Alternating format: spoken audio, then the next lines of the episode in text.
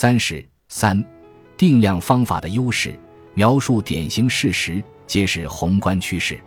定量方法在刻画典型事实、确定相关关系以及论证因果关系等方面有其独特优势。这也是为什么近些年历史社会学者越来越倾向于使用定量方法。这一节我将结合具体案例来进行详述。定量方法将事实浓缩成数据，让我们对一些相对客观的特征或宏观趋势有更直观的了解，从而为定性分析提供基础。在历史社会学的经典作品中，我们经常看到这样的论证方式，例如。迈克尔曼在描述军事压力如何推动国家转型时，通过对12世纪至15世纪英国王室的财政收入与支出数据的分析，发现从12世纪晚期开始，欧洲早期国家之间战争形态的升级，尤其是雇佣兵对自带装备来履行封建军事义务的骑士的取代，导致军费猛增，政府税收开始超越王室领土收入，成为主要财政收入来源。这最终推动了英国公共财政的出现。由于定量方法在描述趋势特征方面的优势，很多社会科学著作都使用定量数据来辅助分析。第一类混合方法也是历史社会学研究中最常见的分析模式，这里我们不做过多介绍。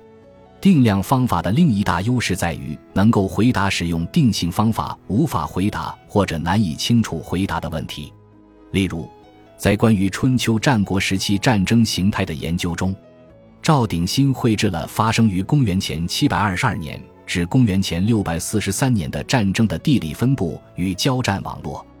通过分析战争的空间网络，作者发现春秋时期实际存在四大局部战区，即以齐国为中心的东方战区，以楚国为中心的南方战区，以晋国为中心的北方战区。以及以秦国为中心的西方战区，齐、楚、晋、秦四国在各自战区都面临周围国家的军事威胁与挑战。四大战区相对分隔，不存在单一国家占据主导地位的情况。这一发现挑战了传统史学认为春秋时期存在前后相继的几任霸主的陈见。从交战双方的地理网络中，作者进一步发现，齐、楚、晋。秦之所以能够拥有军事优势，一方面是由于其效率驱动的文化转型，另一方面则是这四国都位于四大战区的地理边缘，使得这四国不会在多个方向面临军事威胁。对定量数据的灵活运用，可以使我们避免历史书写者在描述史诗时所夹杂的偏见。这一点在作者关于晋楚争雄的分析中展现得尤为精彩。利用位于晋楚两国中间位置的赵国与两国的结盟年数、两国主动军事进攻次数与征战距离等定量指标，作者巧妙地捕捉了两国的实力差异。因为胁迫战略中间国与其结盟的能力，以及能够主动发起进攻并进行长距离征战的能力，都说明该国在各国间的政治影响力与军事实力上都更具优势。通过这些定量指标。作者发现，楚国在两国争雄中实际更占有优势，而非如一些历史学者所认为的晋国是具有主导地位的霸主。在利用大样本数据推翻既有成见方面，艾德林的一项研究提供了很好的范例。他探讨了一个经典话题：为什么美国没有工党？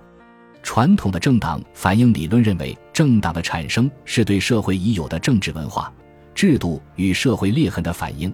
而美国的个人主义传统、总统制的选举体制以及阶级内部分历史，导致美国没有产生工党的主要原因。为了回答这一重要问题以及检验传统理论，作者比较了美国与加拿大两国工党的历史发展路径。美国与加拿大的地理位置临近，在社会经济环境方面也存在诸多相似性，但是美国一直未能发展出工党。而加拿大却形成了新民主党，因此两国的差异能够帮助我们检验之前的理论是否有经验支持。为了追溯两国工党发展的历史，作者首先收集了两国1867年至2009年间独立左翼第三党的支持率数据。通过绘制简单的曲线图，作者发现了一个十分令人惊讶的事实，即两国独立左翼第三党的支持率，并非从一开始就有着截然不同的发展路径，而是在某个时点之后才出现明显分流。具体来说，在一战前，美国独立左翼第三党在本国的支持率要高于加拿大。从一战爆发到二十世纪三十年代之间，加拿大独立左翼第三党的支持率出现剧烈波动，而美国却相对稳定。关键的历史节点出现在二十世纪三十年代，此后独立左翼第三党在美国的支持率迅速下降，而在加拿大却不断上升。这对反应理论提出了挑战，因为无论是两国的政治文化还是选举体制，短期内都没有变化。为解释这一事实，作者提出了政党匹配理论。这一理论认为。政党在结构约束下的政治动员策略是解释两国工党发展差异的关键因素。具体来说，二十世纪三十年代的大萧条使得两国都爆发了大规模的工人与农民抗议，然而两国执政党对此却有着截然不同的应对策略。在此过程中，两国形成了不同的政治联盟形态，以回应执政党的处理政策。因此，塑造了之后两国工党截然不同的发展路径。在美国，罗斯福及其领导的民主党对劳工运动采取了吸纳与同化策略，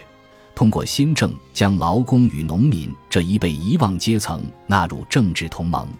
这一策略加剧了劳工内部分化，同时瓦解了公众对左翼政党的支持与政治认同。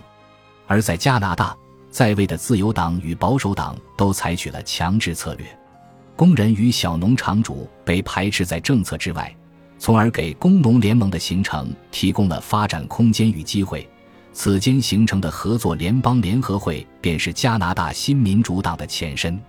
由此可见，即便是简单的描述性统计，也能帮助我们发现重要问题。本集播放完毕，感谢您的收听。喜欢请订阅加关注，主页有更多精彩内容。